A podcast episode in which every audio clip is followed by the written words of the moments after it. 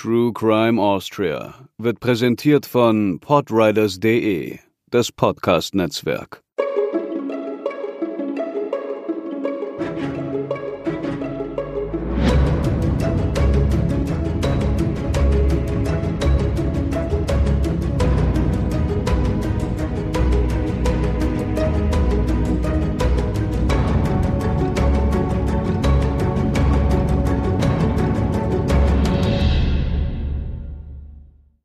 Hallo und herzlich willkommen zur 30. Episode von True Crime Austria.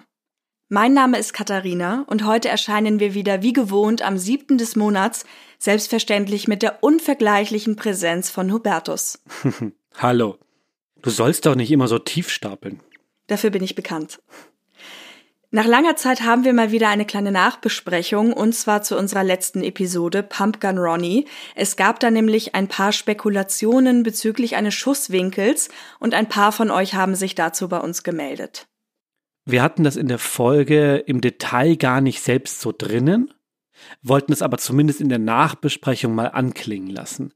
Denn die Beschreibung, wie geschossen wurde, erschien uns im ersten Moment seltsam. Auf Instagram haben sich aber zum Beispiel Christoph und Alex gemeldet und einmal ihre Sichtweise erklärt. Zum einen war die Frage, ob die Straße nicht einfach eine Steigung haben könnte. Also kurz zur Erinnerung, wir sprechen über die Situation, in der Pumpkin Ronnie, also unser sogenannter Johann Kastner, auf der Flucht auf der Autobahn kurz vor St. Pölten von der Polizei angehalten wird und ein Polizist auf das Auto schießt und Kastner auch trifft. Kastner rollt zur Seite aus und er schießt sich selber dann mit einer Pistole in den Kopf. Das heißt, er hat sich umgebracht, aber die Frage war, wie hat der Schusswinkel des Polizisten so sein können, dass er Kastner von unten hinten durchs Auto trifft? Und auf die Frage, könnte die Straße nicht eine Steigung haben, ist die Antwort, ja, durchaus. Das haben wir uns viel zu kompliziert gedacht, aber natürlich könnte sie auch eine Steigung haben und so hätte dieser Schusswinkel entstehen können. Auch die Automarke oder das Modell des Golfs spielte eine Rolle, weil dort das Nummernschild durch das, und das war unser Gedanke dabei, dass das Nummernschild beim Auto ja meistens etwas niedriger unten hinten ist und wir uns gedacht haben, wie kann da der Schuss eindringen und dann nach oben durch das Auto fahren, um dann den Fahrer zu treffen. Bei dem Golfmodell in dem Kastner damals saß, war es aber so, dass das Nummernschild vergleichsweise weit oben auf dem Kofferraumdeckel angebracht ist. Und so ganz erschien uns das immer noch nicht logisch, als wir selber recherchiert haben, weil wir ja auch Bilder dazu angesehen haben. Aber wenn dann vielleicht was zusammenkommt, dann steht einer ein bisschen tiefer, dann ist das Nummernschild weiter oben und dann kommt noch sowas dazu, wie dass der Kastner selber ja auch gar nicht so groß war. Das heißt, einfach eh auch schon niedriger sitzt, als man das vielleicht im ersten Moment dann denkt, dann passt es im Endeffekt sehr gut. Ja, also könnte durchaus in, dieser, in diesem Zusammenspiel der Dinge so gewesen sein. War schon klar, dass meine Vorstellungskraft ausgerechnet bei Autos scheitert. Außerdem noch ein kleiner Hinweis zu den Namen der Beteiligten. Das haben wir zwar in der Folge direkt gesagt und ja auch immer in der Beschreibung mit drin, aber der Fall ist einfach noch nicht so lange her. Und es kann auch Leute geben, die da indirekt mit zu tun haben, das aber gar nicht wollen. Und deswegen haben wir uns entschieden, eben die Namen der meisten zu ändern, außer eben derjenigen, die öffentlich in ihrer Funktion aufgetreten sind. Einfach nochmal hier an dieser Stelle gesagt, weil uns dazu einige Nachfragen erreicht haben.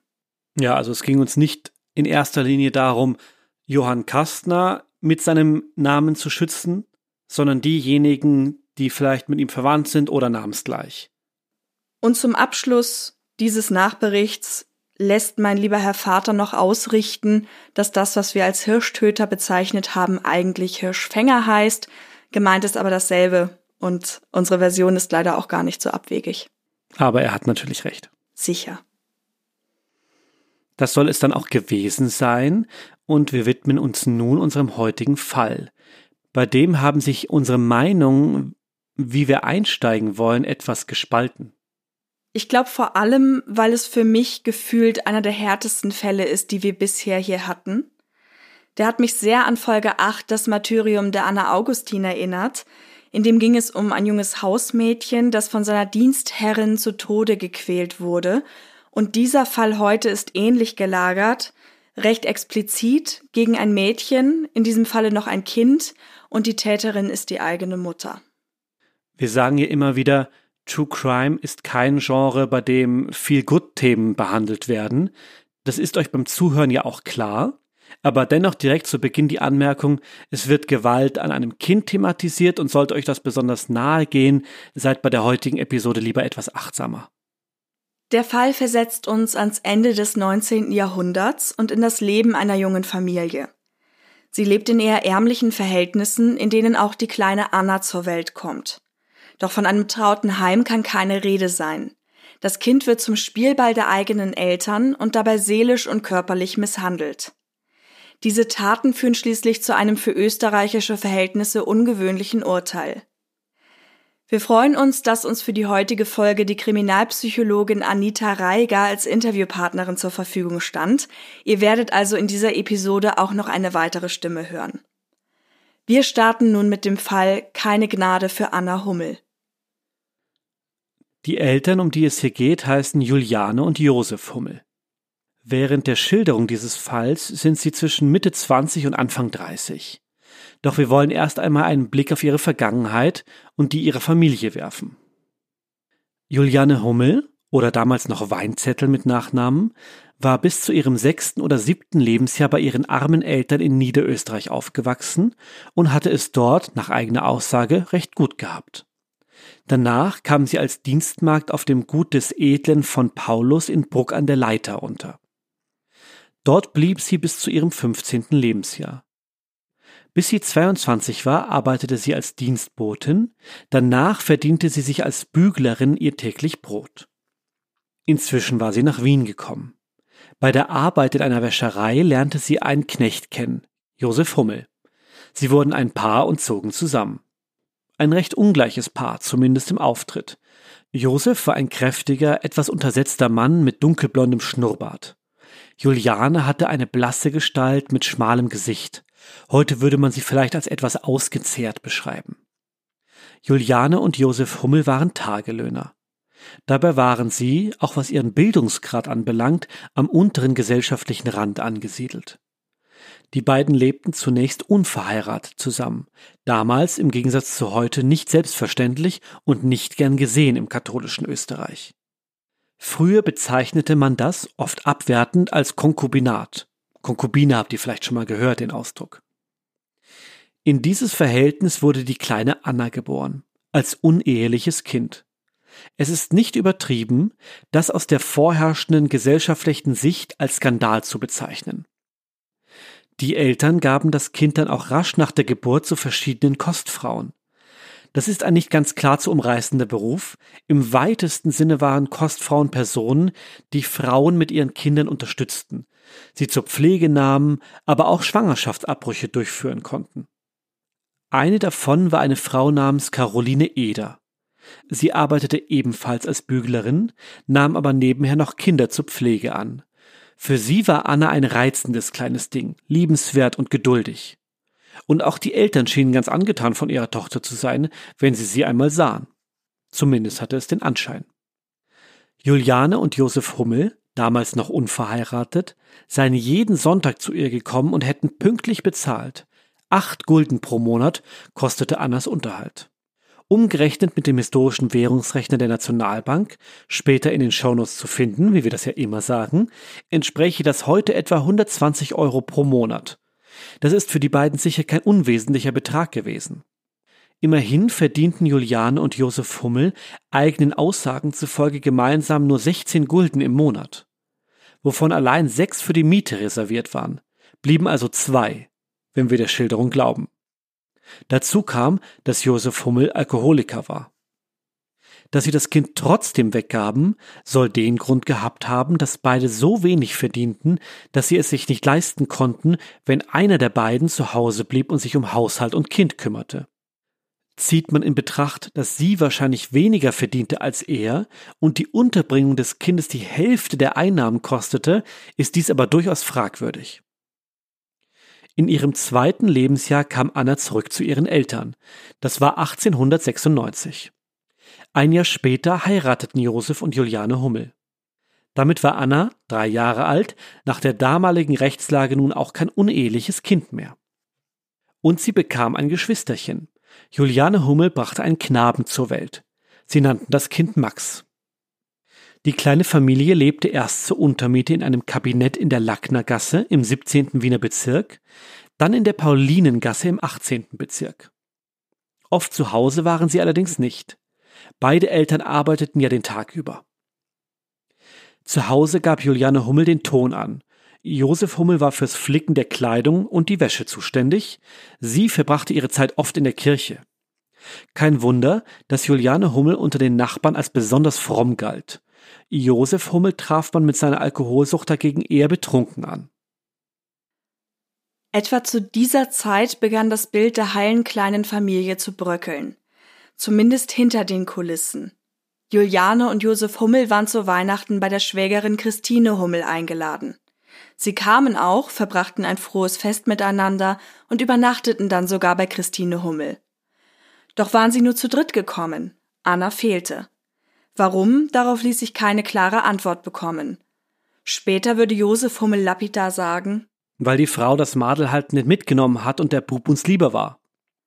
Was allein schon deshalb seltsam war, weil Christine Hummel Anna mit etwa eineinhalb Jahren auch einige Zeit lang gehütet hatte und sich gefreut hätte, sie zu sehen. Der Tante des Kindes fiel auch auf, dass die Eltern den kleinen Max immer besser zu behandeln schienen als Anna. Er bekam Wurst und andere Leckereien vom Bäcker. Josef Hummel besorgte ihm ein kleines Jägeroutfit und zeigte ihn stolz herum. Anna bekam man immer seltener zu Gesicht, außerhalb der Wohnung schließlich kaum noch.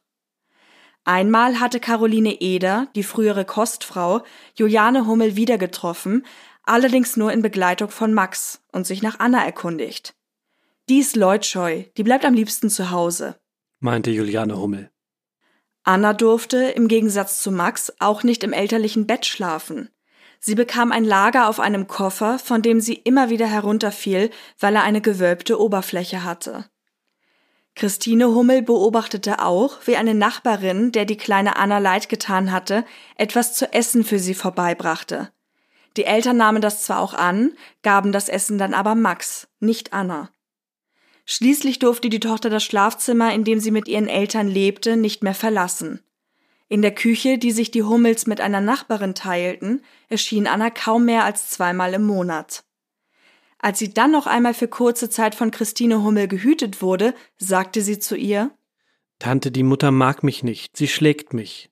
Tante, ich bleib bei dir, ich geh nimmer zur Mutter. Das Kind musste natürlich doch zurück. Irgendetwas in der Beziehung zwischen Juliane und Josef Hummel auf der einen und ihrer Tochter auf der anderen Seite schien sich verändert zu haben. Als beinahe ausschließlich nur noch Sohn Max, nie aber Anna zu sehen war, wurde eine Hausbewohnerin skeptisch. Als sie die Kleine dann beim nächsten Wiedersehen mit einem blauen Auge und verbrühten Händen vorfand, erstattete sie Anzeige. Die Reaktion der Behörden war der Besuch eines Wachinspektors bei den Hummels. Ansonsten geschah nichts. Die Hummels hatten ihn über die Verletzungen angelogen und jede Mitschuld geleugnet. Da dem Wachmann nicht das Recht zustand, sich in Familienangelegenheiten einzumischen, hatte sein Besuch keine Konsequenzen. Dann aber trat die Hausbewohnerin Marie Baumann auf den Plan.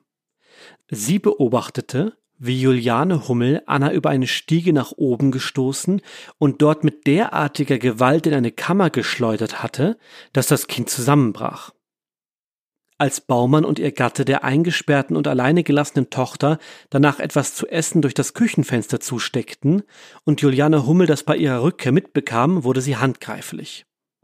Sie schlug mit der geballten Faust auf Anna ein, schrie und zeterte. Anna solle sich wieder auf den Boden legen, Ruhe geben und schlafen. Da war für Marie Baumann der Bogen überspannt. Sie zeigte die Hummels wegen Kindesmisshandlung bei der Polizei an. Im Juni 1897 kam es zur Verhandlung vor dem Bezirksgericht Währing. Allerdings gab es für Juliane und Josef Hummel auch dieses Mal keine wirklichen Konsequenzen. Sie wurden richterlich verwarnt, zukünftig mit ihrer Tochter besser umzugehen. Ihre Reaktion auf diesen Gerichtstermin sah so aus. Sie ging direkt in ein Wirtshaus, um auf den glimpflichen Ausgang anzustoßen. Sie geniere sich überhaupt nicht, sagte sie zu ihrer Schwägerin Christine. Und Josef verkündete, er hätte just eine neue Erfindung gemacht. Damit das Balk keine blauen Flecke bekomme, würde er Anna von nun an nur noch mit der Faust in den Bauch oder die Brust schlagen. Wir versuchen ja immer die Geschehnisse im Rahmen der Zeit zu betrachten, in der sie auch passiert sind. Und im heutigen Fall spielen einige Komponenten hinein, die wir auf jeden Fall einmal ergänzend erwähnen sollten. Im 19. Jahrhundert war die Sicht auf die eigenen Kinder noch recht anders als heute. Wenn wir überlegen, wie unsere heutigen Versorgungsstrukturen sind, allein medizinisch, aber auch in Bezug auf Wohnraum und Verpflegung, dann ist das nicht das Bild, das wir mit Gedanken an die frühere Zeit haben dürfen. Da waren das ganz andere Strukturen und die sorgten unter anderem dafür, dass beispielsweise viele Kinder gar nicht besonders alt wurden.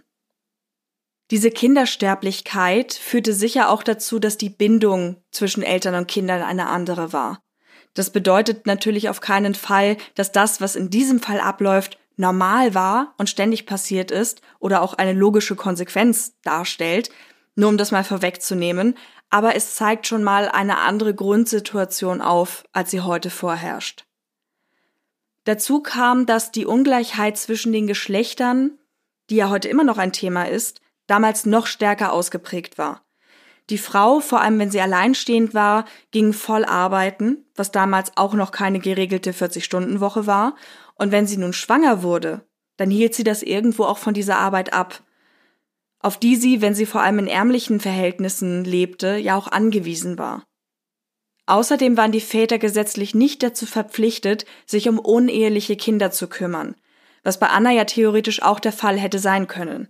Wenn jetzt der Josef gesagt hätte, wir sind nicht verheiratet und ich erkenne die Tochter nicht an, dann hätte man ihn nicht dazu bringen können, dass er sich um dieses Kind kümmern muss. Nun blieb das Paar in diesem Fall auch zusammen und heiratete später auch, aber das gesellschaftliche Urteil, das speziell über die Mutter gefällt wurde, wird nicht unwesentlich gewesen sein.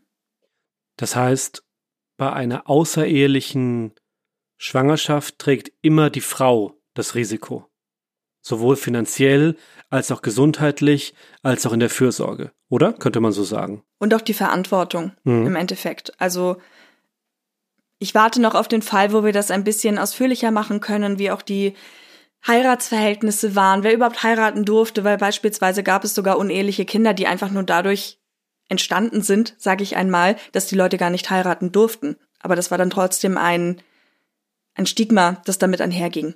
Oder eine Stigmatisierung. In diesem Fall spielen auf jeden Fall so viele Komponenten mit hinein, dass wir gesagt haben, wir möchten das eigentlich nicht alleine so stehen lassen durch unsere Erzählung. Und deswegen freuen wir uns sehr, dass wir für die Betrachtung dieses Falls auch eine Expertin dabei haben, die uns im Vorfeld für ein Interview zur Verfügung stand. Es handelt sich dabei um Magister Anita Reiger, Kriminalpsychologin und forensische Gutachterin, unter anderem in der wahlpsychologischen Praxis Psydiagnostik in Graz und sie hat uns zur Situation der Familie Folgendes gesagt. Wenn man so ein bisschen diese Geschichte der Entwicklung dieser Beziehung anschaut oder auch vor allem von der Juliane die, die Entwicklungsgeschichte, dann war es ja so, dass sie, wie gesagt, als Tagelöhnerin gearbeitet hat und dann ihren zukünftigen Mann, den Josef, kennengelernt hat und offensichtlich die kleine Anna passiert ist. Das heißt, dieses Kind ist einfach unehelich entstanden, was ja damals 1899 eine ziemlich hohe Schande war. Also das war ja fünf Jahre vorher. Also eine hohe Schande für eine Frau war. Und äh, sie sich aber offensichtlich entschieden hat, das Kind nicht abzutreiben, was ja möglich gewesen wäre. Soweit ich weiß, war sie relativ katholisch. Sie ist viel in die Kirche gegangen. Das heißt, dieser Schein nach außen war ihr schon wichtig ja, aber sie dürfte doch einen gewissen religiösen Aspekt gehabt haben, so dass sie das Kind nicht abgetrieben hat. Fakt ist, dass offensichtlich dieses Kind oder diese Schwangerschaft nicht dazu geführt hat, dass die geheiratet haben. Und diesen Aspekt finde ich ganz zentral in der Beurteilung des Falles. Offensichtlich war die Beziehung nicht stabil genug, dass sie geheiratet haben, sondern sie haben das Kind weggegeben zu einer so einer Ziehmutter, wo es versorgt wurde, bis es schließlich zu einer zweiten Schwangerschaft und oder, das wissen wir jetzt eben nicht genau, zu dieser Eheschließung kam. Aber Fakt ist, dass der Bruder von der Anna, der Max, wurde ehelich geboren. Das heißt, da war für sie der Schein und die Ordnung und die Anerkennung als Frau gegeben, während vorher durch die Geburt dieser Anna hat sie ja ihren gesamten sowieso schlechten sozialen Status verloren. Also sie war an sich schon unterstes Level als alleinstehende Frau, äh, unverheiratet, als Näherin oder Büglerin tätig. Und dann wird sie schwanger auch noch. Es muss eine unglaubliche Schande für sie gewesen sein, dass dieser Josef sie nicht während der Schwangerschaft gleich geheiratet hat. Und selbst als das Kind auf der Welt war, noch immer nicht. Das heißt, sie war sicher sehr geächtet. Und ich glaube, dass diese Kränkung zu einem unglaublichen Hass gegen dieses Kind geführt hat. Und das hatten wir beim Bruder nicht, weil die Frage war ja, warum hat es den Bruder nicht betroffen? Ja, es war beim Bruder nicht gegeben. Der Bruder wurde ehelich geboren und er war ein Bub. Ja, also er war der anerkannte, das anerkannte Kind vom Josef. Ja, während die Anna war, er nennt es ja auch in seinen Aussagen immer wieder der Balk. Ja, und für die Juliane war der Hass auf dieses Kind wahrscheinlich größer, weil ihre Ächtung durch dieses Kind ja viel mehr gegeben war. Wenn damals ein Mann ein uneheliches Kind bekommen hat, war es egal. Aber die Frau hat sehr, sehr gelitten. Und es ist wirklich die Frage, warum die nicht geheiratet haben, sondern erst später. Ja, beim zweiten Kind dann erst. Also ich glaube, dass die Auslöse, der Auslösepunkt, dass es direkt gegenüber der Anna zu Gewalthandlungen gab, in dieser Ablehnung, in dieser grundsätzlichen Ablehnung von ihr. Sie war der Inbegriff des Übels in dieser Beziehung. An Annas Situation änderte sich also nach der zweiten Anzeige nichts. Aber die Familienstruktur tat es ein weiteres Mal. Juliane Hummel erwartete ein drittes Kind. In einer Nacht im März 1899 ging es Anna zunehmend schlechter. Sie stöhnte und winselte auf ihrem Lager. Juliane Hummel tat nichts. Sie meinte, Anna würde sich nur verstellen. Dann schliefen die Eltern ein. Irgendwann, nach vier Uhr früh, stand Josef Hummel auf, um Anna einen Klaps zu geben. Warum? Das konnte er später nicht mehr mit Bestimmtheit sagen. Vielleicht sprach noch der Alkohol aus ihm. Als er das Kind anfasste, merkte er aber, dass etwas anders war. Ihr Körper war kalt und bereits steif. Anna war tot. Sie starb am 10. März 1899, etwa zwei Wochen vor ihrem fünften Geburtstag. Damit war die Nachtruhe bei den Hummels vorüber. Nachbarn wurden auf die Unruhe aufmerksam und auch die Hausbesorger Franz und Amalie Kessel waren aufgestanden, um den Ursprung der Aufregung zu erfahren. Josef Hummel war in grober Laune, vielleicht noch vom Alkohol beflügelt. Er sprach davon, Annas Leichnam am Sonntag ins Spital zu bringen. Ich bring die Leiche ins Spital und lass sie ausbeinen. Dafür krieg ich ein paar Sechsal Brandwein. Er versuchte, Anna den herabgesunkenen Kopf gerade zu richten. Als das nicht gelang, schrie er Kanaille, halt den Schädel grad. Dann fabulierte er noch weiter von Gulasch und Krähenfleisch, das man aus der Leiche machen könnte. All das vor den Hausbesorgern, die jedes Wort mit Entsetzen hörten. Dann wurde ein Arzt zur Bestätigung des Todes herbeigerufen. Als der den kleinen Leichnam sah und einen Eindruck von den Verletzungen bekam, die Anna zugefügt worden waren, fackelte er nicht lange und ließ die Polizei kommen. Rasch war dem Arzt und den eintreffenden Gendarmen klar, dass dies kein normaler Kindstod war. Zwei Tage nach Annas Tod erhob man Anzeige gegen das Ehepaar Hummel und ließ die beiden verhaften.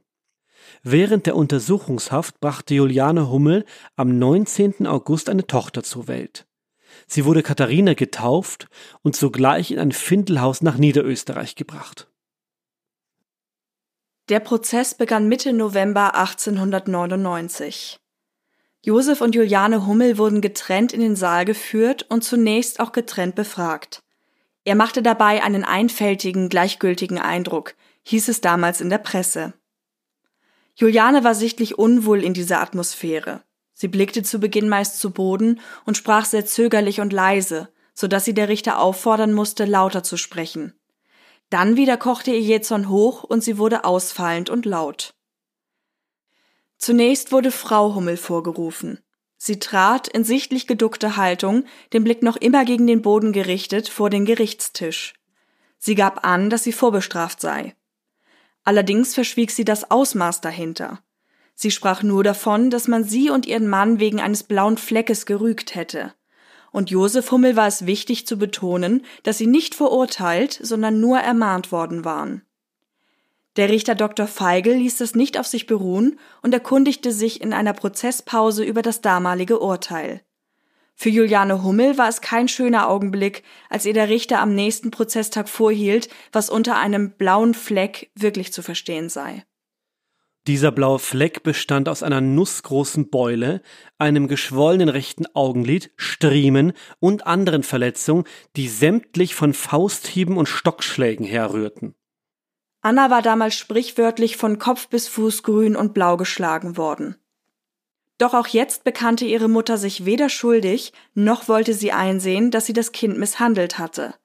Ihrer Vorstellung nach hatte sie Anna nur geschlagen, wenn sie unartig gewesen war. Die Abmagerung schob sie auf ein Fieber, das Anna bekommen hatte. Überhaupt wäre es Josef Hummel gewesen, der das Kind am brutalsten misshandelt habe. Einmal wäre er betrunken nach Hause gekommen und hatte verlangt, das Kind solle ihm die Schuhe ausziehen. Als dies nicht rasch genug geschah, da Anna schon zu entkräftet war, um aufzustehen, schleuderte er sie gegen einen Kasten, so dass sie verletzt liegen blieb und einige Tage vor dem Tode des Kindes habe Josef Hummel Anna zwei Schneidezähne eingeschlagen. Dennoch gab nach einigen Nachfragen des Richters auch Juliane Hummel zu, dass sie dem Kind Gewalt angetan hatte. Sie hatte Anna etwa die Hände in kochendes Wasser gesteckt. Im Jähzorn und weil sie so gereizt war. Während sie anfangs behauptete, dass sie Anna gern gehabt und den kleinen Max nicht absichtlich vorgezogen habe, gab sie schließlich zu, dass sie das Mädchen eigentlich gar nicht leiden konnte. Auch dazu noch einmal Anita Reiger. Man darf nicht vergessen, Bindung entsteht durch den direkten Kontakt. Weder das Kind noch die Mutter hatte eigentlich durch dieses Abgeben an eine Amme oder Versorgerfrau eine Möglichkeit, eine wirklich tiefergehende Bindung zu diesem Kind aufzubauen. Das heißt, während der Schwangerschaft hat sie das Kind sicher massiv abgelehnt. Dann hat sie es bekommen und sie hat es abgegeben. Das heißt, zwischen der Mutter und der Tochter ist nie eine tiefergreifende Bindung entstanden, so wie es beim Max war. Und die Frage ist eben, man kann solche Jahre dann nicht wirklich nachholen. Ja, äh, man kann es zwar versuchen, wenn man wirklich bemüht ist, aber ich glaube, dass die Schande und auch die Kosten, die Unterlagen, was Sie mir geschickt haben, war ja, dass dieses Kind sehr viel gekostet hat bei dieser Amme. Das heißt, eigentlich, wenn man das hochrechnet, hätte sie das Kind behalten können, weil sie haben gesagt, sie haben zusammen 16 Gulden verdient und allein die Verkostung von dem Kind hat acht Gulden gekostet. Und ich bin mir sicher, dass sie weniger verdient hat als der Josef damals als Frau. Das heißt, wäre sie zu Hause geblieben in einer Ehe mit einem Kind, wäre für sie alles okay gewesen. Sie hätte nicht als Tagelöhnerin arbeiten müssen. Sie hätte eine Bindung zu ihrem Kind aufgebaut. Und all das war aber nicht möglich weil die Ehe mit dem Josef nicht zustande kam. Und daher glaube ich der Hass. Weil gekostet hat das Kind eigentlich mehr, als wäre es, hätte es bei ihnen gelebt. Nämlich fast die Hälfte des gemeinsamen Einkommens. Also ich glaube schon, dass die Ablehnung von Beginn an da war. Man darf nicht vergessen, damals sind auch viele Kinder gestorben im ersten Lebensjahr. Vielleicht war die Hoffnung, dass sie eine Grippe kriegt und stirbt. Das sind jetzt Spekulationen, aber die Ablehnung, die war sicher vorher da, weil es hätte andere Möglichkeiten gegeben, das Kind zu sich zu nehmen oder zu heiraten oder was auch immer. Als nächstes wurde dann Josef Hummel befragt. Zuvor brachte man seine Frau aus dem Saal, wohl um eine Beeinflussung zu vermeiden. Die Verhandlung begann dann, wie üblich, mit der Schuldfrage. Richter Feigl? Bekennen Sie sich schuldig? Josef Hummel? Nein. Geben Sie zu, dass Sie das Kind misshandelt haben. Wenn meine Frau über das Kind geklagt hat, habe ich's geschlagen. Josef Hummel räumte also ein, Anna selbst misshandelt zu haben. Auch von den Gewalttaten seiner Frau wusste er. Als Begründung, warum er all dies geschehen ließ, gab Josef Hummel an, er wollte keinen Streit. Haben Sie denn das Mädchen gern gehabt? fragte der Richter. Josef Hummel sagte ja. Darauf entgegnete der Richter, wohl im schärferen Tonfall ein Mann, der sein Kind gern hat, gestattet nicht, dass es misshandelt wird. Das ist doch das Schrecklichste, so eine kleine lebendige Leiche herumwandeln zu sehen. Sie haben vielleicht das Kind nur eine Nuance weniger gehasst als Ihre Frau, aber die Misshandlungen durften Sie nicht ruhig mit ansehen und dulden. Haben Sie das Kind auch misshandelt? Auch das bejahte Josef Hummel, meinte aber, er hätte Anna stets nur auf den Hintern geschlagen. Über die Folgen der Prügel hätte er sich nie Gedanken gemacht. Und die Verletzungen, die hatte er auch nicht bemerkt. Das zumindest behauptete er. Die schweren Misshandlungen stritt er gänzlich ab. Doch der Richter blieb hartnäckig und fragte weiter. Kurz vor dem Tod des Kindes sollen sie es mit den Worten angeschrien haben, Kanaille, bleib liegen. Das ist eine so ungeheuerliche Äußerung, dass sich das menschliche Gefühl sträubt, sie zu glauben. Aber wir werden Zeugen darüber hören. Kleinlaut soll Josef Hummel zugegeben haben, dass er an dem Abend womöglich betrunken war. Aber ich habe mit dem Kind nichts gemacht, beharrte er. Da Hummel weiter leugnete, ließ man seine Frau wieder hineinführen, um beide Angeklagten zu konfrontieren. Juliane Hummel. Er hat es auch geschlagen, so wie ich manchmal. Die Verletzung an der Lippe habe ich erst gesehen, wie ich nach Hause gekommen bin. Josef Hummel, das ist nicht wahr. Du bist an dem Abend mit einem Rausch nach Hause gekommen und hast die Anna an den Kasten geworfen. Das ist alles nicht wahr. Richter Feigl ging noch einmal auf die Schilderung des Ehemannes ein. Dieser habe am lebenden Kinde nichts gesehen, erst als es tot war. Ich habe ihn gefragt und er hat's zugeben. Der Richter ging nun dazu über, die beiden direkt miteinander zu konfrontieren. Juliane Hummel solle ihrem Mann das ins Gesicht sagen. Daraufhin baute sie sich vor diesem auf und schrie Ja, das ist wahr, du hast es getan. Ich hab dich gefragt und du hast zugeben. Und daraufhin meinte Josef Hummel Nicht wahr ist's. Erst bei der Leiche habe ich's gesehen. Du bist nachts nach Haus kommen und hast gesagt, komm her, Mensch, und hast dir eins am Kopf gegeben. Ich hab's Kind weggerissen und geschrien, jetzt ist genug. Wer hatte nun also dem Kind die schreckliche Verletzung an der Lippe beigebracht? Er war's, mein Mann hat's getan. Ich weiß nicht, wer's getan hat. Du hast es getan. Dann mussten die Saaldiener rasch zwischen die Eheleute treten, da beide im Begriff waren, handgreiflich zu werden. Richter Feigl meinte dann, Ihr Mann sagt, Sie hätten in der Sterbenacht des Kindes ruhig geschlafen. Und Juliane Hummel antwortete zu Josef Hummel, Du warst ja besoffen. Frau Hummel, in der Voruntersuchung haben Sie es eingestanden, dem Kinde die Verletzung an der Lippe beigebracht zu haben. Ich habe nur gesagt, ich nehme alles auf mich. Nun mischte auch der Staatsanwalt mit.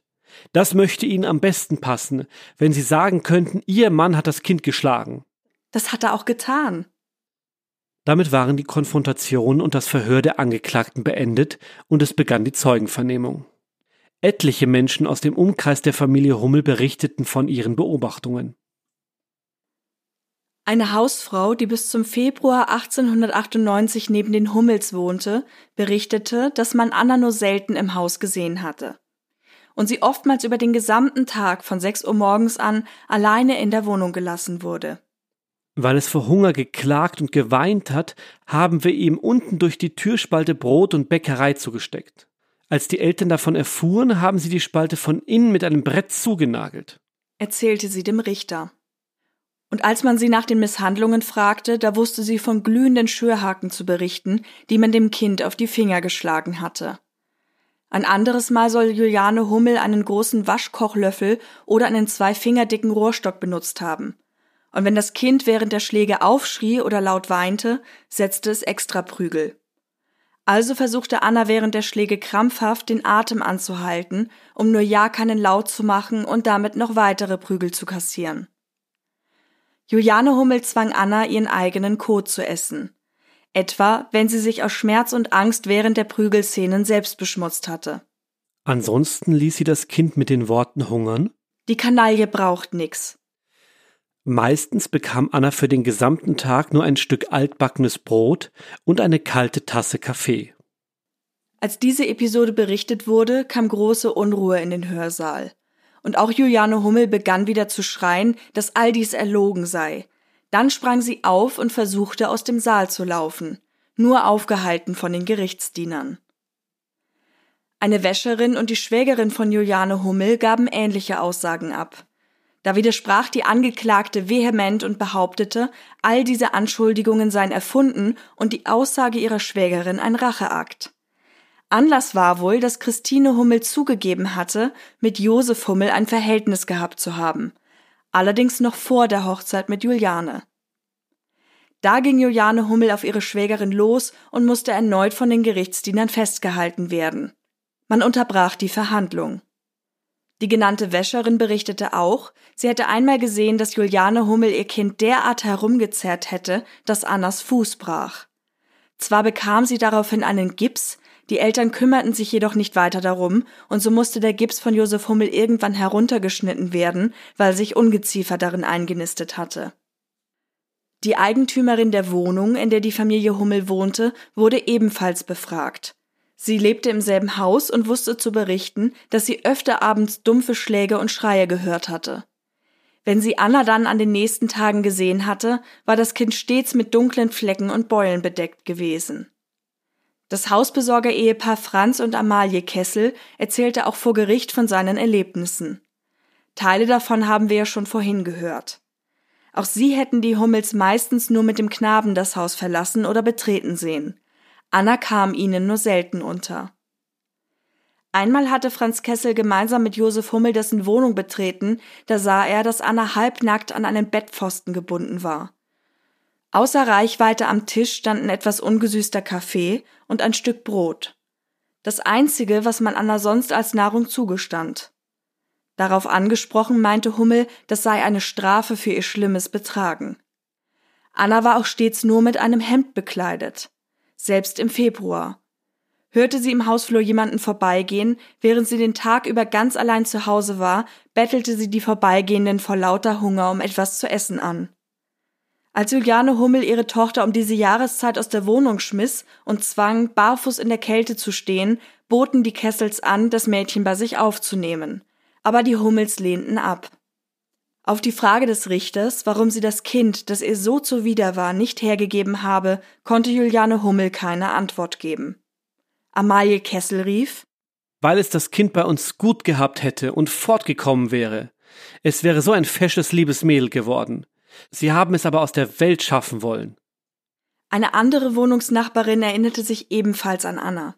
Das Kind habe etliche blaue Flecken und Grinden gehabt, mit denen es bedeckt war.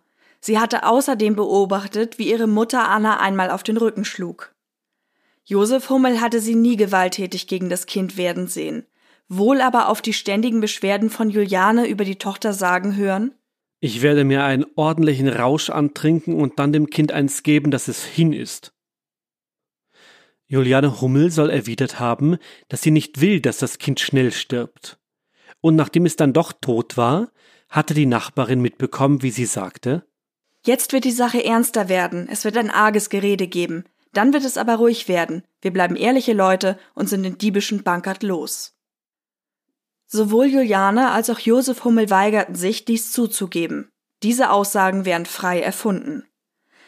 Das ist wieder so ein Fall, in dem wir uns fragen, warum trotz all dieser Beobachtungen nichts passiert ist. Also, dass Leute das gesehen haben, und es wurde ja auch Anzeige erstattet, aber irgendwie hatte es keine wirkliche Konsequenz obwohl das Ganze damit ja schon irgendwie öffentlich war.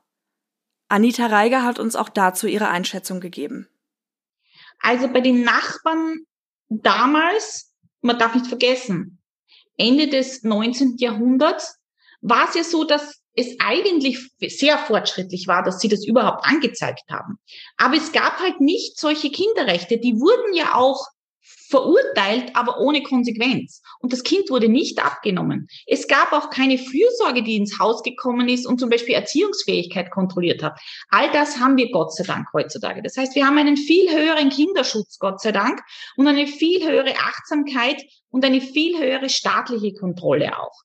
Hätte Anna in den Kindergarten gehen müssen, so wie jetzt äh, spätestens das dritte Kindergartenjahr verpflichtend ist, das sind ja schützende Maßnahmen für die Kinder. Spätestens dann würde es auffallen, wenn ein Kind so unterernährt und misshandelt ist. Das heißt, da hat sich viel getan. Aber natürlich, das Wegschauen der Nachbarn hat meiner Meinung nach zwei Gründe. Einerseits, wie gut kennen wir unsere Nachbarn überhaupt? Ja, also gerade in Großstädten kennt man seine Nachbarn kaum. Ja, und wenn, dann will man sie auch nicht kennen. Die Privatsphäre ist uns etwas sehr Heiliges und sich jetzt für den Rest seines Lebens mit dem Nachbarn anzulegen, nur weil man mal die Polizei ruft, weil ein Kind schreit, also ich glaube, das würde keiner machen. Wenn man wirklich etwas wahrnimmt, wo man Bedenken hat, glaube ich schon, dass heutzutage öfter die Polizei geholt wird, aber dass nicht immer was passiert. Und dass dann die Nachbarn auch sagen, na ja, jetzt habe ich das alles gemacht und es ist nichts passiert, außer dass der Nachbar böse ist auf mich.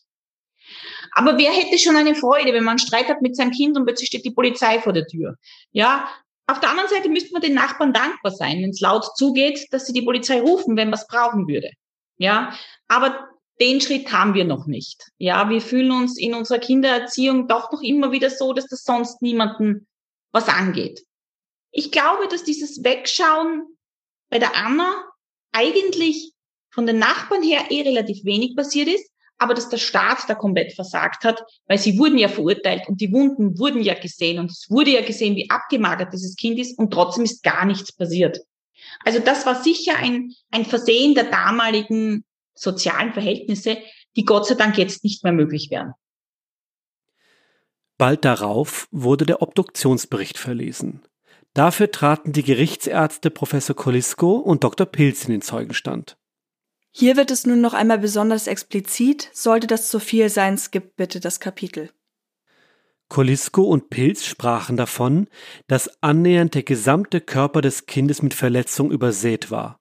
Besonders geschunden war der Kopf. Die Ursachen der Wunden könnte alles Mögliche sein. Aber die schiere Anzahl und auch ihre Beschaffenheit ließen es mehr nach Misshandlung aussehen, denn nach vielen einzelnen Zufällen. Die Mehrzahl der Verletzungen war eher leicht. Mit rechtzeitiger ärztlicher Hilfe hätte man Anna das Leben retten können. Es war dennoch auffällig, dass die wirklich schweren Wunden ihr erst in den letzten 14 Tagen zugefügt worden waren.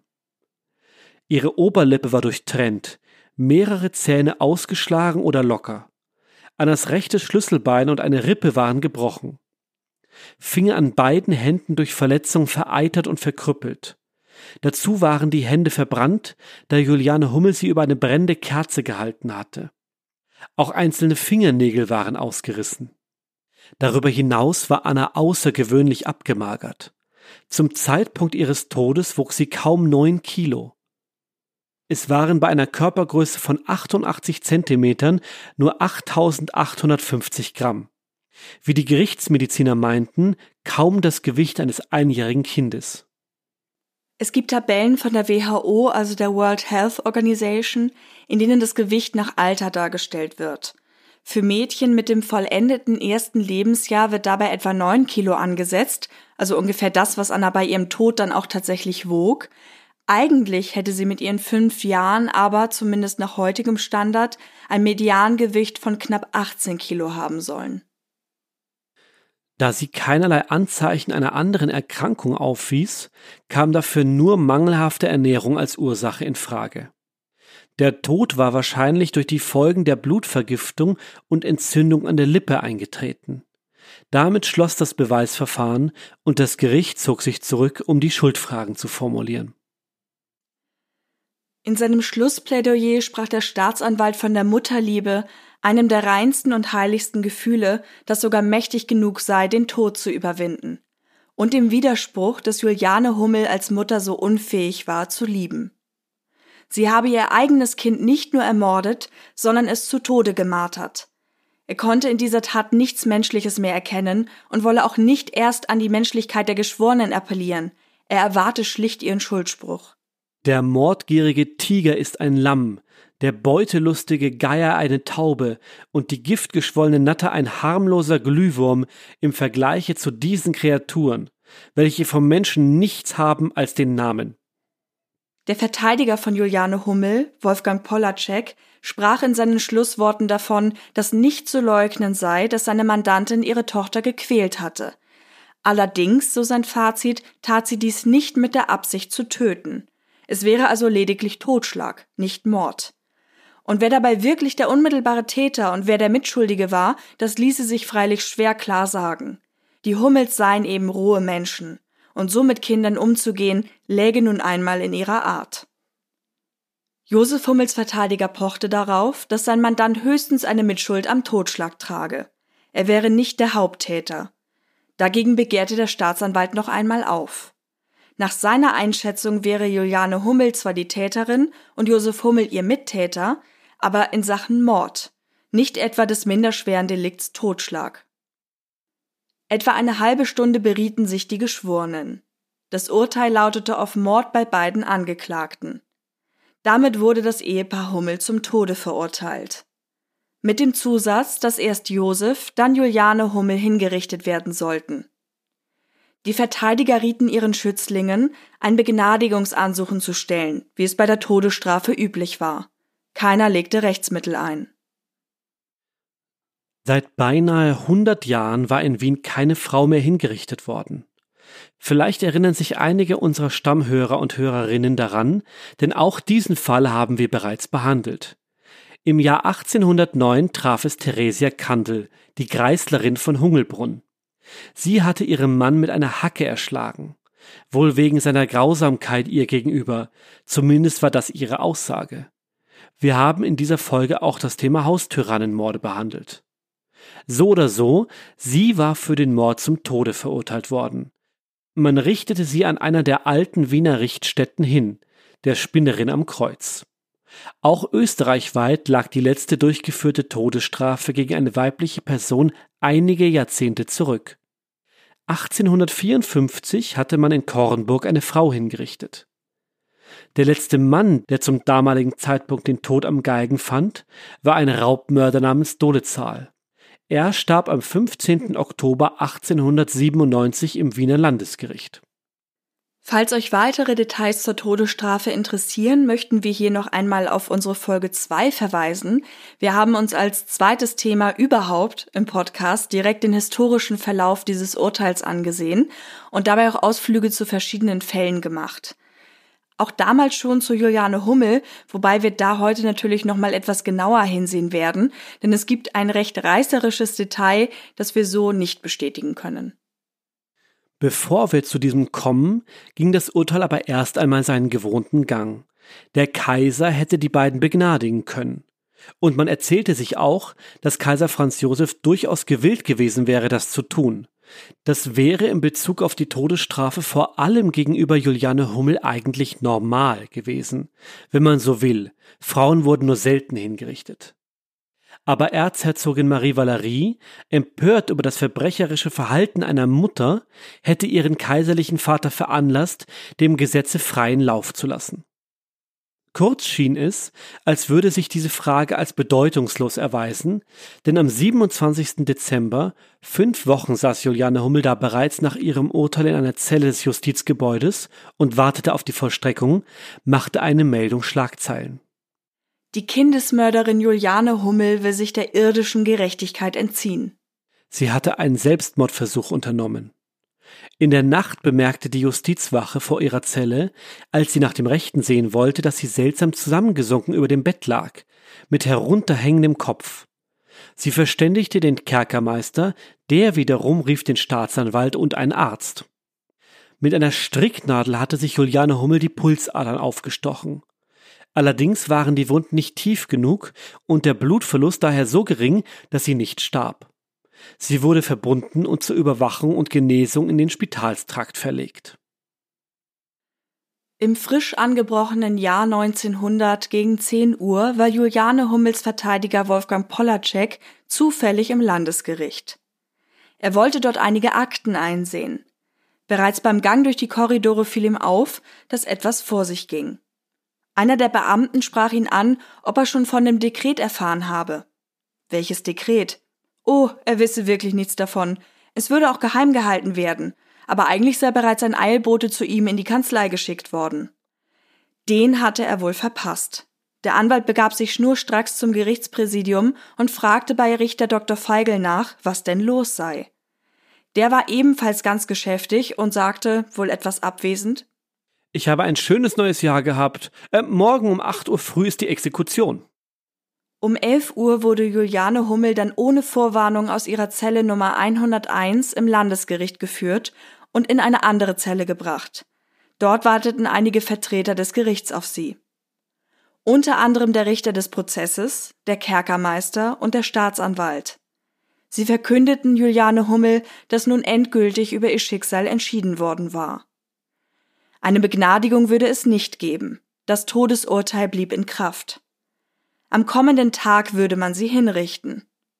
Da man ihr Temperament aus dem Prozess noch gut in Erinnerung hatte, war man auf eine erregte Szene vorbereitet. Allerdings wurde sie nicht handgreiflich. Sie fing an zu schreien. Gnade, ich bin ja nicht schuldig, mein Mann ist schuld. Dann wurde sie wieder abgeführt.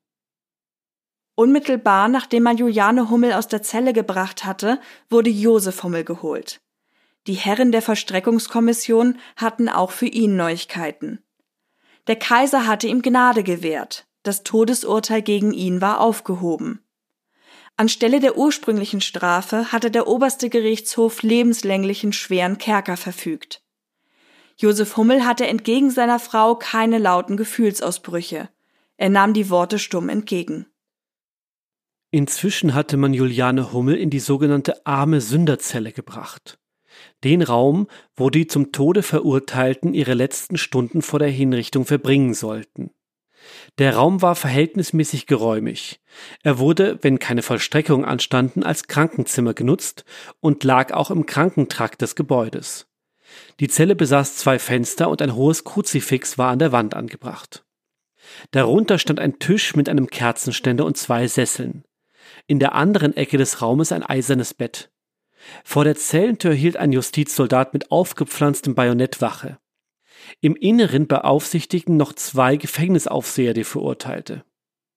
Dort hinein trat nach der Urteilsverkündung der Verteidiger Juliane Hummels in Begleitung des Kerkermeisters, um nach seiner Mandantin zu sehen. Die Delinquentin saß an dem kleinen Tisch und hatte den Kopf in die Hände gestützt. Sie schluchzte und begann, als sie Polacek bemerkte, vehement ihre Unschuld zu beteuern. Herr Doktor, es ist doch schrecklich. Ich bin doch gar nicht schuld. Mein Mann ist der Schuldige. Außerdem Verbrennen der Hände, wobei ich dem Kind die Hände nur über das Licht gehalten habe, habe ich ja gar nichts getan. Und das habe ich auch nur gemacht, weil es mir die Schwägerin angeraten hat. Sonst habe ich ja nichts getan. Die Menschen sind so ungerecht. Dann begann sie auf ihn einzureden, mit einer Geschichte, die sie ihm schon während dem Warten auf den Begnadigungsbescheid per Brief geschrieben hatte. Ich bin eines Tages nach Haus gekommen und habe bemerkt, dass mein Mann einen starken Haken in die Wand geschlagen hatte. Ich fragte meinen Mann, was das bedeute, worauf er sagte, heute habe ich das Mensch dran hängen gehabt.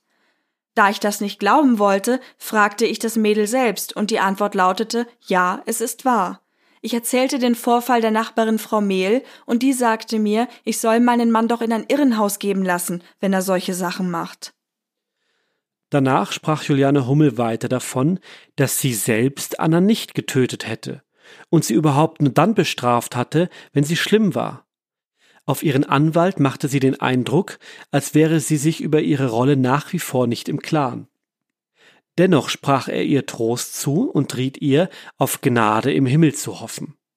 Er fragte sie auch, ob sie einen letzten Wunsch hätte, aber Juliane Hummel meinte nur Ich habe gar keinen Wunsch, denn für meine Kinder wird ja ohnehin gesorgt, und meinem Mann will ich nichts sagen lassen und ihn auch nicht sehen. Danach erschien der Seelsorger des Landesgerichts.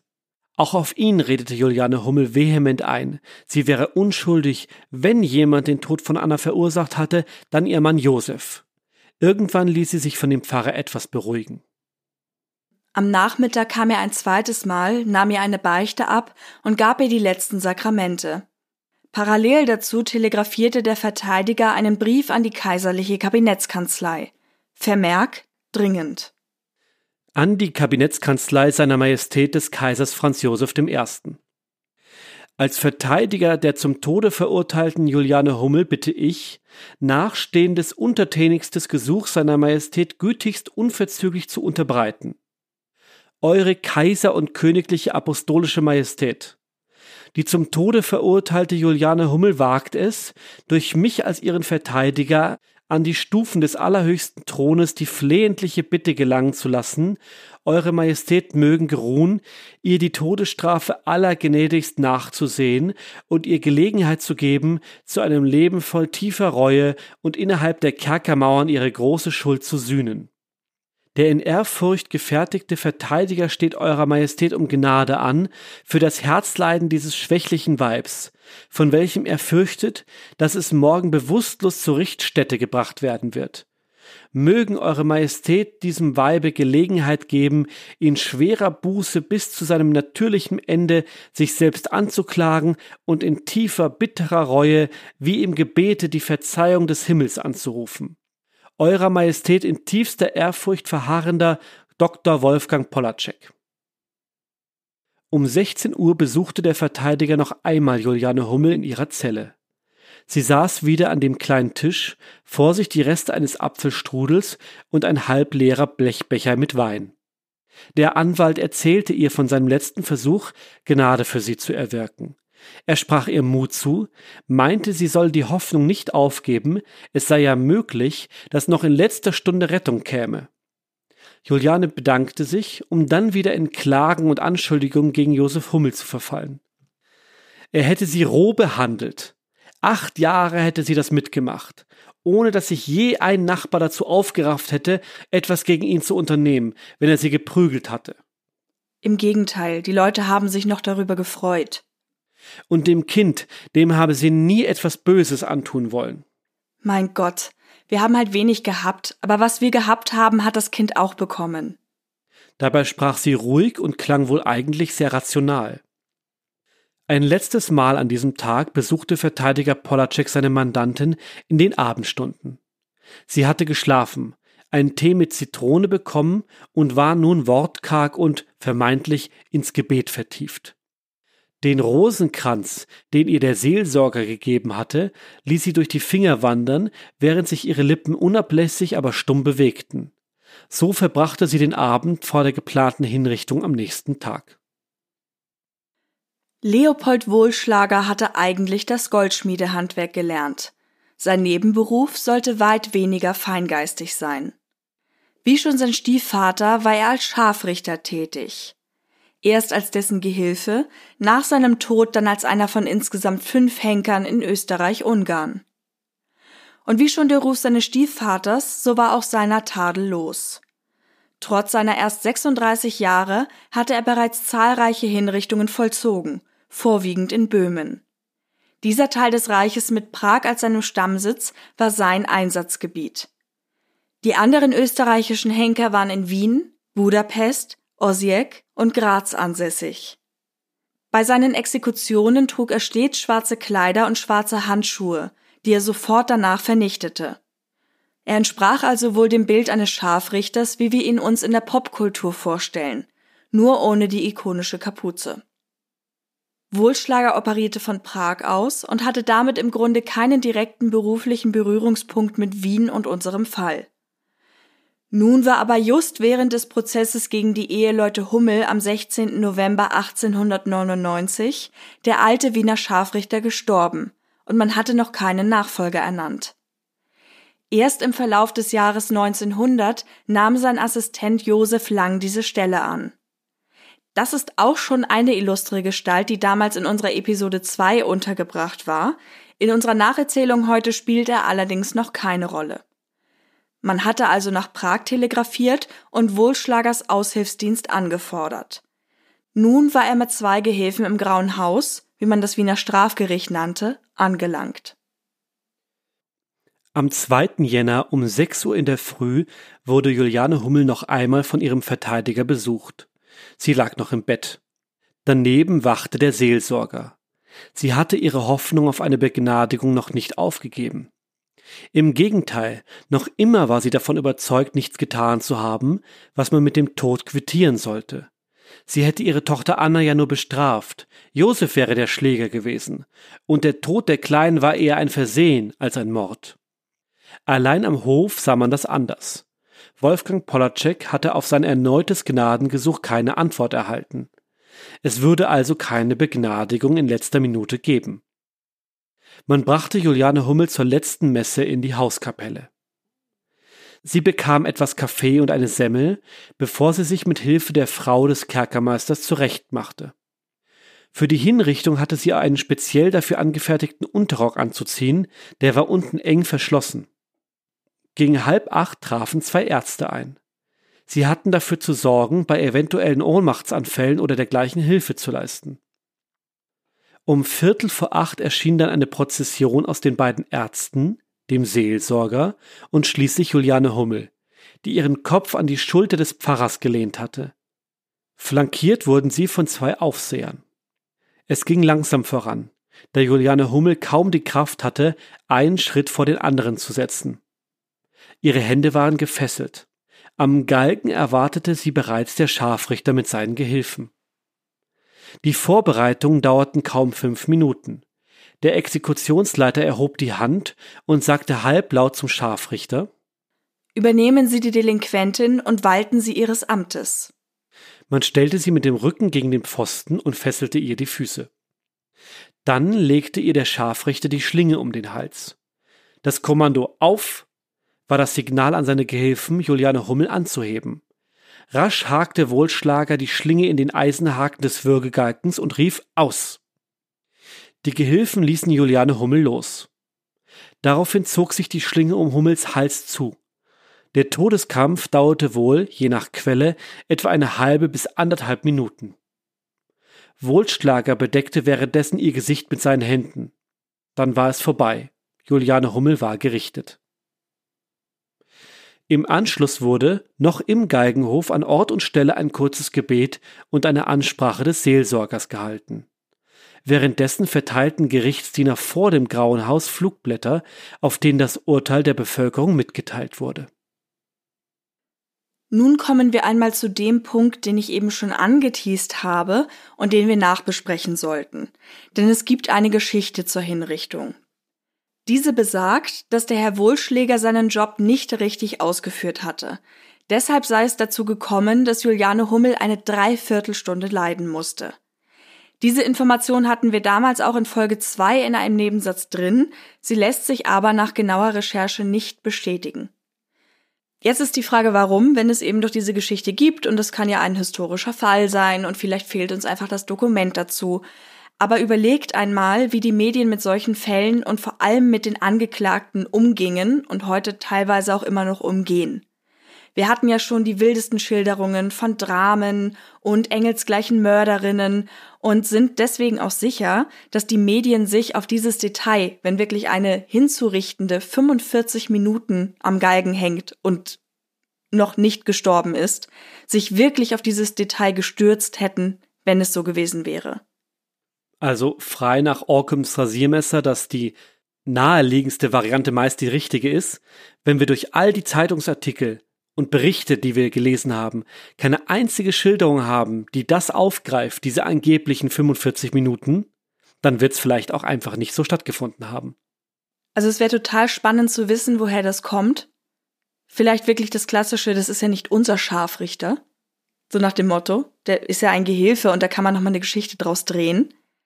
Aber auf jeden Fall in der damals aktuellen Berichterstattung lässt es sich nicht nachweisen. Vor allem war es ja auch so, dass der Würgegalgen eigentlich, den Umständen der Todesstrafe entsprechend, als recht human galt.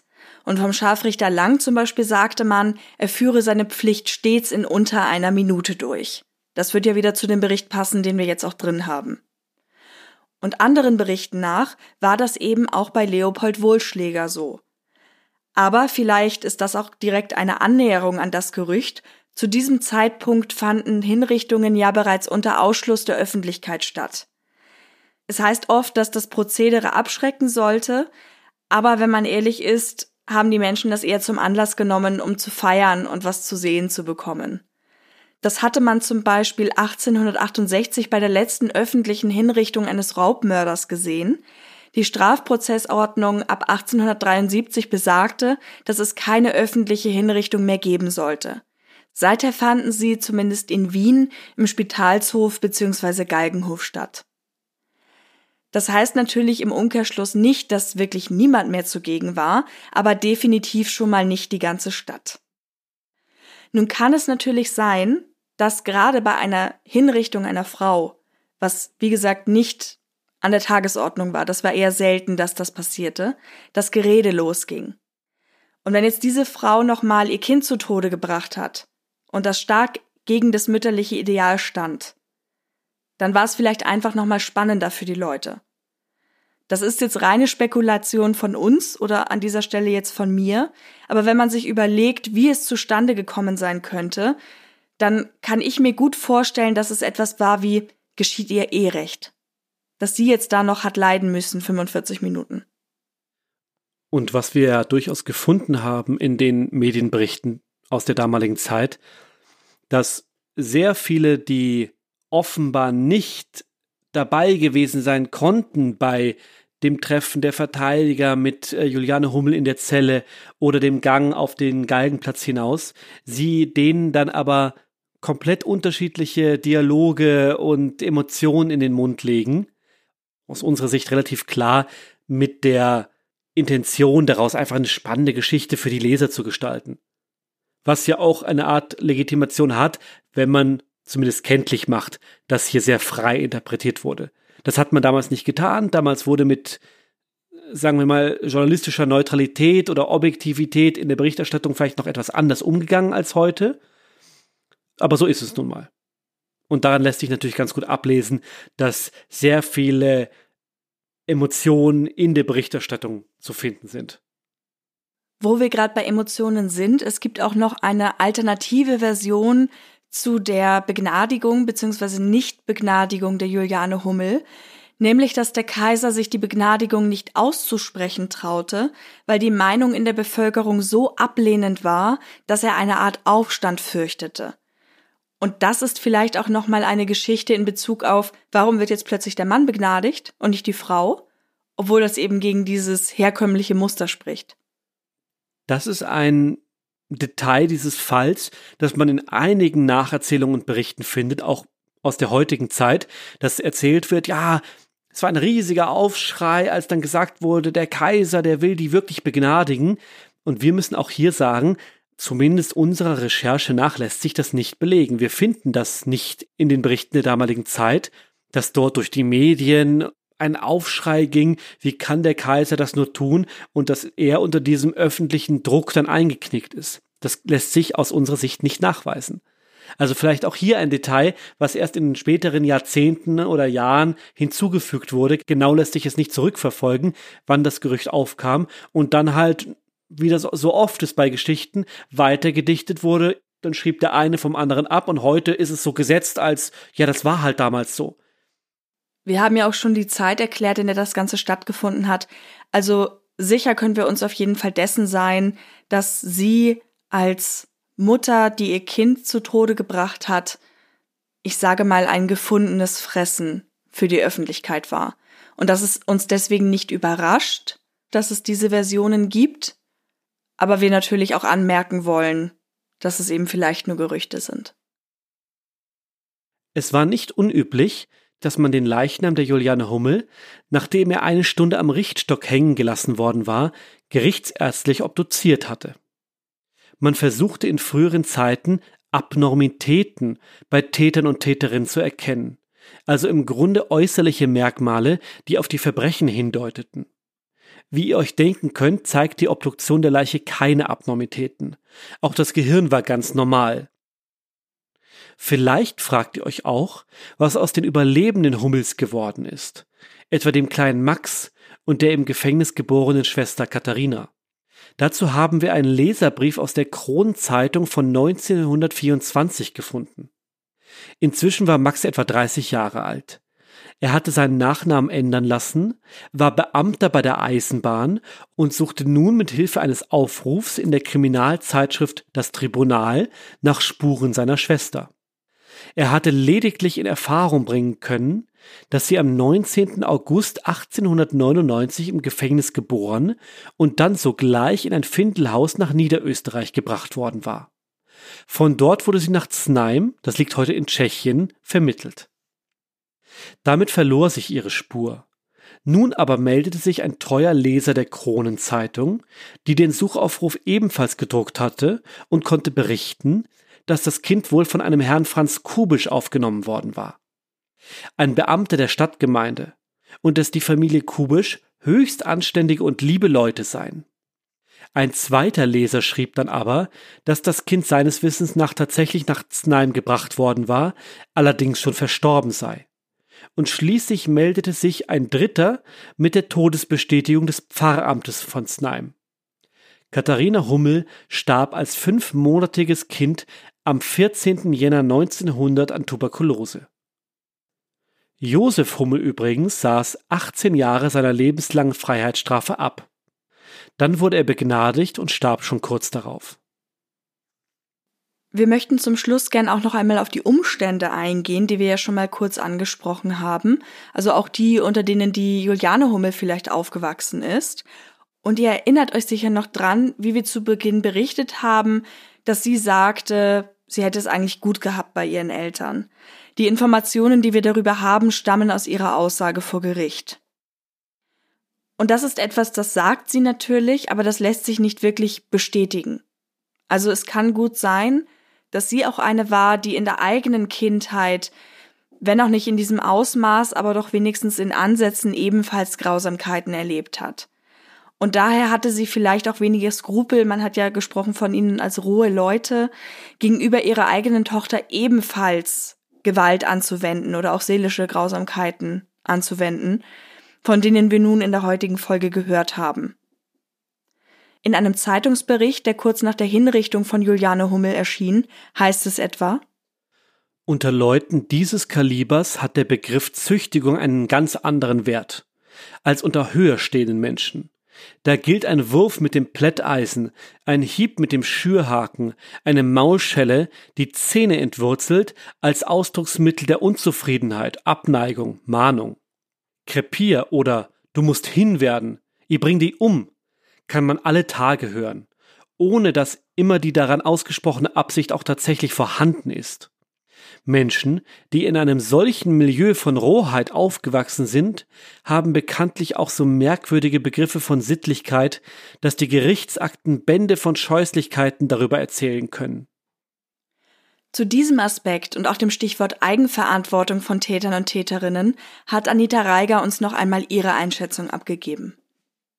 Ich sage jetzt mal heutzutage, wo wir doch sagen, es sollte eine wirkliche Emanzipation von Männern und Frauen geben, so ist sie meiner Meinung nach im Strafrecht noch nicht ganz angekommen. Also ich sehe immer wieder, dass Frauen für die gleichen Taten deutlich weniger Strafe bekommen als Männer. Natürlich gibt es auch weniger weibliche Gewalttäter. Aber auch wenn sie schwere Delikte setzen, haben wir immer noch höhere Schwellen, Frauen zu verurteilen, weil wir ihnen trotzdem immer noch Stück weit die Opferrolle zuerkennen. Also ich bin mir sicher, würde Juliane heutzutage leben, würde man sagen, na ja, sie wurde wahrscheinlich als Kind selber missbraucht oder der Mann war so furchtbar. Also es wäre immer ein Stück weit Opfer äh, dabei. Wir tun uns einfach schwer, Frauen, vor allem Mütter, als Täterinnen zu sehen, als wirkliche böse Täterinnen. In dem Fall war es, glaube ich, deswegen so, weil es medial so hochgespielt wurde. Weil es ja eigentlich eine Art lustvoller Schauprozess war. Das war natürlich wahnsinnig spannend, dass es solche bösen Eltern gibt. Sowas macht man doch nicht. Und vor allem, dass die dann so wunderschön losgegangen sind aufeinander während dem Prozess. Das war ja richtig lustvoll, oder? Wie das zelebriert wurde. So, das waren so, das ist auch so etwas, was ich merke, was in den Medien oft so genutzt wird, um so, wir kanalisieren gern auch unsere eigenen Gefühle der Gerechtigkeit und Ungerechtigkeit auf solche Fälle. Das macht uns Spaß. Dann können wir sagen, ja, wir sind die Guten, aber das sind die Bösen. Ja. In meinem Beruf habe ich aufgehört, so radikal zwischen Gut und Böse zu unterscheiden. Weil es gibt immer ein Motiv und es gibt immer eine Hintergrundgeschichte. Aber es gibt auch immer eine Eigenverantwortung. Und ich glaube, darum geht's. Wie hoch war sie eigenverantwortlich? Und es hätte hunderttausend Möglichkeiten gegeben, anders mit der Anna umzugehen, eben sie wirklich wegzugeben oder was auch immer äh, zu tun, spätestens nach dieser Verurteilung zu sagen, okay, wir wollen das nicht, wir, wir müssen etwas ändern. Und das haben sie nicht gemacht. Damit ist der Hauptteil von unserem heutigen Fall abgeschlossen. Und ich kann nur noch mal sagen, dass ich dabei bleibe, dass dieser Fall sehr arg war. Auch im Vergleich zu dem, was wir eben hier eh so machen. Und vielleicht liegt es daran, dass es ein Kind getroffen hat? Das ist ja etwas, wo viele Leute immer besonders ergriffen sind, vor allem wenn es dann die Eltern sind, die diese Taten begehen. Und dann ist auch dieses Unverständnis da, dass man sich fragt, wie kann das sein? Und eigentlich müsste doch schon diese persönliche Bindung verhindern, dass es so ist. Aber wie gesagt, ich bleibe auf jeden Fall dabei. ja, nimm es mir nicht übel, aber ich finde, ich finde das gar nicht so. Also, das heißt nicht, dass ich diesen Fall nicht auch dass der mich nicht auch auf eine negative Art beeindruckt. aber ich würde den jetzt gar nicht so herausstellen wollen wie die anderen Verbrechen, über die wir gesprochen haben. Gerade auch, und da sei mir dieser Schwenk jetzt gestattet, weil die Frau Magister Anita Reiger das so gut, so interessant erklären konnte, dass dieser Fall für mich gar nicht so herausragend ist.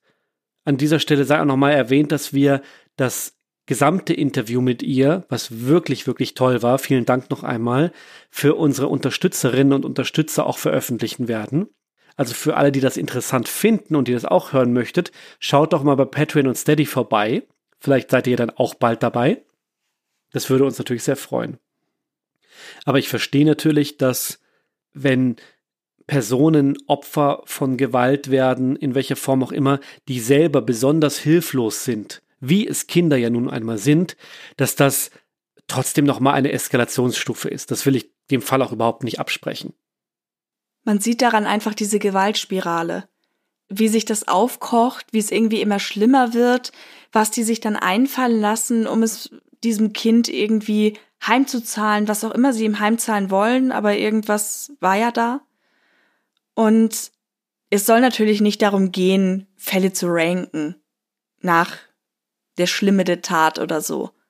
Das Sondern, geht auch, glaube ich, gar nicht. Nein, und jeder Fall ist ja auch für sich individuell zu betrachten. Aber so eine der Grundfragen ist trotzdem, wieso richten Eltern sich mit Gewalt gegen die eigenen Kinder? Und diese Aspekte haben uns ja auch dazu bewogen, dass wir gesagt haben, das soll auf keinen Fall irgendwie stehen gelassen werden oder alleine stehen, sondern wir sprechen eben mit einer Expertin darüber. Und was mich sehr überrascht hat, innerhalb dieses Gesprächs war das Wort konsequent zu hören. Auf einer so sachlichen Ebene, das ist ja das, was du eben auch gesagt hast. Wie sie es eingeordnet hat, dass das nochmal eine andere Klarheit reinbringt. Und deswegen hier in dieser Folge auch nochmal der letzte Einspieler zum Thema des Ausmaßes der Behandlung und auch der Dynamik innerhalb der Familie. Also ich glaube, dass sich die Juliane eigentlich durchgängig wie soll ich sagen? Das mag jetzt vielleicht etwas abartig klingen. Sie hat sich konsequent verhalten. Sie hat dieses Kind immer abgelehnt. Also darf es uns nicht wundern, dass wie das, die, die Anna dann bei ihr war, dass sie es zu Hause lassen hat oder den ganzen Tag alleine gelassen hat, obwohl es erst zwei, drei Jahre alt war oder vier, ja egal, dass sie es nirgends mitgenommen hat, dass es ihr nicht wichtig war, sie hübsch anzuziehen und nach außen zu präsentieren, weil dieses Kind war ungewollt.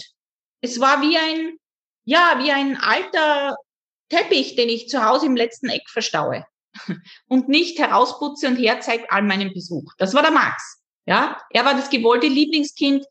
Ich habe ja auch gelesen mit Jagdausrüstung oder so einen kleinen Anzug, was er da bekommen hat. Der wurde mit Stolz präsentiert, aber sie nicht. Das heißt, Juliane hat sie immer vernachlässigt, sie nicht gepflegt, sie nicht in einem gescheiten Bett schlafen lassen, keine Zärtlichkeiten, kein Essen, ignorieren, Verwahrlosung, massivste Verwahrlosung. Und zusätzlich, offensichtlich, wenn es ganz, wie soll ich sagen, wenn ihre Frustration extrem groß war, dann hat sie sich schon auch misshandelt, aber anders. Äh, wir wissen von diesen Verbrennungen, das ist für Frauen ganz typisch. Ja, also häusliche Gewalttäterinnen verbrennen oft. Ja, Bügeleisen, kochendes Wasser, eiskaltes Wasser, das ist ganz typisch für Frauen. Manche, viele mit Hungern oder Einsperren, so foltern Frauen. Frauen foltern anders als Männer. Männer schlagen zu. Eben dieses in den Kasten stoßen, blaues Auge schlagen, Zähne ausschlagen. Das passt zu einem Mann. Frauen agieren anders, ja. Die wollen selbst nicht verletzt werden. Deswegen hören sie auch auf mit Misshandlungen, sobald sich das Opfer wehrt, also wenn die größer werden, die Jugendlichen. Irgendwann schlagt das Kind zurück. Ja, logischerweise. Also ich glaube, die Juliane hat sich sehr konsequent verhalten. Josef hat offensichtlich körperlich immer wieder vor allem alkoholisiert äh, auf das Kind eingeschlagen. Er hat gesagt, wenn sich seine Frau beschwert hat über das Balk. Ich glaube, dass in der Beziehungsdynamik zwischen diesen beiden die Anna auch immer wieder, wie würde ich, wie soll ich sagen, zum Watschenmann wurde. Ja, sie war wieder Heutzutage hat man einen Stressball, den man drückt, wenn man aggressiv wird. Und sie war das. Ich bin grantig von der Arbeit nach Hause gekommen und habe mal einen Fußtritt in die Hüfte verpasst. Und dann habe ich mich hingesetzt und habe was gegessen. Sie war, sie war der Wut, der Wut ab, das, das Wutabbauobjekt von beiden. Und ich habe ihr gelesen, dass der Sohn sogar darauf hinerzogen wurde, dass er sie hauen darf. Sie war wie der getretene Hund. Ja, man kennt so etwas leider von Tierquälereien. Es gibt einen Sündenbock in der Familie, der wird für alles verantwortlich gemacht und der muss dann herhalten. Und diese Funktion hatte sie. Was für mich die zentrale Frage war bei dem Fall ist, inwieweit sie als Puffer agiert hat für die Juliane, dass nicht sie die Gewalt vom betrunkenen Mann abbekommen hat oder der Sohn. Das haben wir leider in häuslichen Gewaltbeziehungen oft, dass Mütter, bevor sie selbst geschlagen werden, die Wut auf die Kinder umkanalisieren und die kriegen dann die Schläge vom betrunkenen Mann. Auch ist es ja eine, wie soll ich sagen, eine Zusammenverschwörung gewesen. Also in dieser Beziehung, in dieser sadistisch folternden Beziehung dieser beiden Eltern war die Anne die Böse und da konnten sie ihre gesamte Ehefrustration hinentladen, anstatt aufeinander loszugehen. Während dann, wie Anna tot war und in dem Prozess, sieht man ja wunderschön, wie die, wie die Hyänen aufeinander losgegangen sind und sich gegenseitig alles in die Schuhe geschoben haben. Und ich glaube, um das vorher zu vermeiden in der Ehe und sich selber gegenseitig grün und blau zu schlagen, wurde das Kind einfach als Schlagbolzen verwendet, so hart es jetzt klingen mag. Diese Erklärung und Interpretation des Falles hat mir sehr eingeleuchtet. Dass Anna für besonders Juliane ein Prellbock war zwischen ihr und Josef, dem Alkoholiker, der selber schon brutal war, dass sie an dem Kind ihre Frustration auslassen konnte, ihre Brutalität, die sie selber auch in sich hatte, genauso wie Josef das getan hatte, dass Anna also somit einen Zweck erfüllt hat und deswegen auch gar nicht sterben sollte, weil dann konnte ja der Zweck nicht mehr erfüllt werden. So obszön sich das für uns anhört, fand ich das doch sehr, sehr einleuchtend. Weil das auch die wichtige Frage beantwortet, warum man Anna nicht weggegeben hat. Hm. Was ja logisch gewesen wäre, weil man denkt, ihr mögt das Kind offenbar überhaupt nicht, macht euch doch auch, also natürlich würde es auch mir primär darum gehen, das Kind zu schützen, aber einfach um vielleicht diesen Leuten das auch zu erklären, macht euch das Leben doch leichter, gebt sie doch weg. Und dass das nicht passiert ist, kann natürlich mit dieser Funktionalität zu tun haben. Und das andere große Motiv, das wir hier drin haben, ist eben dieser Gesichtsverlust nach außen. Und da haben wir auch nochmal sehr an die Folge von Baumeister Kieselherz denken müssen, der ja seine Tochter auch über zehn Jahre eingesperrt hat, dann eben meinte, ja, er wäre gar nicht der, der damit zu tun hätte, sondern eben seine damalige Lebensgefährtin. Aber da war auch diese Frage da, warum lässt du sie nicht gehen? Die war zu dem Zeitpunkt ja sogar eine erwachsene Frau auch. Und da sagte er, ja, das gehört sich für einen Baumeister nicht, dass die Tochter irgendwo in Dienste geht. Und für ihn war es dann voll okay, dass sie eingesperrt ist. Hauptsache, der Gesichtsverlust ist nicht da. Und was war dieser Gesichtsverlust dann bei Juliane Hummel? Vielleicht ja tatsächlich diese Wahrnehmung als Mutter. Diese ganze Dynamik, die ja uns auch beschrieben wurde in dem Interview, davon, wie sie dieses ungewollte Kind dann doch hatte und irgendwie war es dann da und dann ging es nicht mehr weg. Und wenn andere Leute dieses Kind genommen hätten, das wäre ja eine Schwäche gewesen. Ich würde zum Ende noch mal kurz auf ihren Namen eingehen, denn wenn man nach ihr sucht, findet man sowohl Juliana als auch Juliane und wir haben einen Originalbrief von ihr gefunden, der aus ihrer Zeit, ich glaube, in der arme Sünderzelle stammt. Also sie war auf jeden Fall schon inhaftiert und hat dann eben noch einen Brief geschrieben und da hat sie selber aber als Juliane unterschrieben. Und ich möchte an dieser Stelle nochmal eine kurze Danksagung loswerden, denn wir haben vor diesem Brief gesessen und konnten wirklich nichts lesen. Also diese altdeutsche Schrift ist dann immer noch in Ordnung. Da groovt man sich auch irgendwie ein und wenn man dann ein bisschen draufgeschaut hat, geht mhm. das super. Aber wie heißt dieses, was quasi so, ich setze den Stift an und setze ihn nie wieder ab? ich glaube, das heißt Zütterli. Ist auf jeden Fall diese altdeutsche Schreibschrift. Und das ist wirklich, das, keine Chance. Also wirklich überhaupt keinen Zugang gefunden. Aber dann dachte ich mir, Mensch, ich frage mal meine Großeltern. Und die haben sich dann auf Recherchetour gemacht und ein Nachbar hat dann im Endeffekt diesen Brief für uns übersetzt. Vielen Dank nochmal. Ja, vielen Dank und den können wir euch dann auch nochmal in der Galerie inklusive der Übersetzung, die wir jetzt haben, zeigen. Und noch eine weitere Danksagung, nicht nur an Frau Magister Anita Reiger, die uns, wie gesagt, ihre Stimme geliehen hat und unsere Fragen beantwortet hat.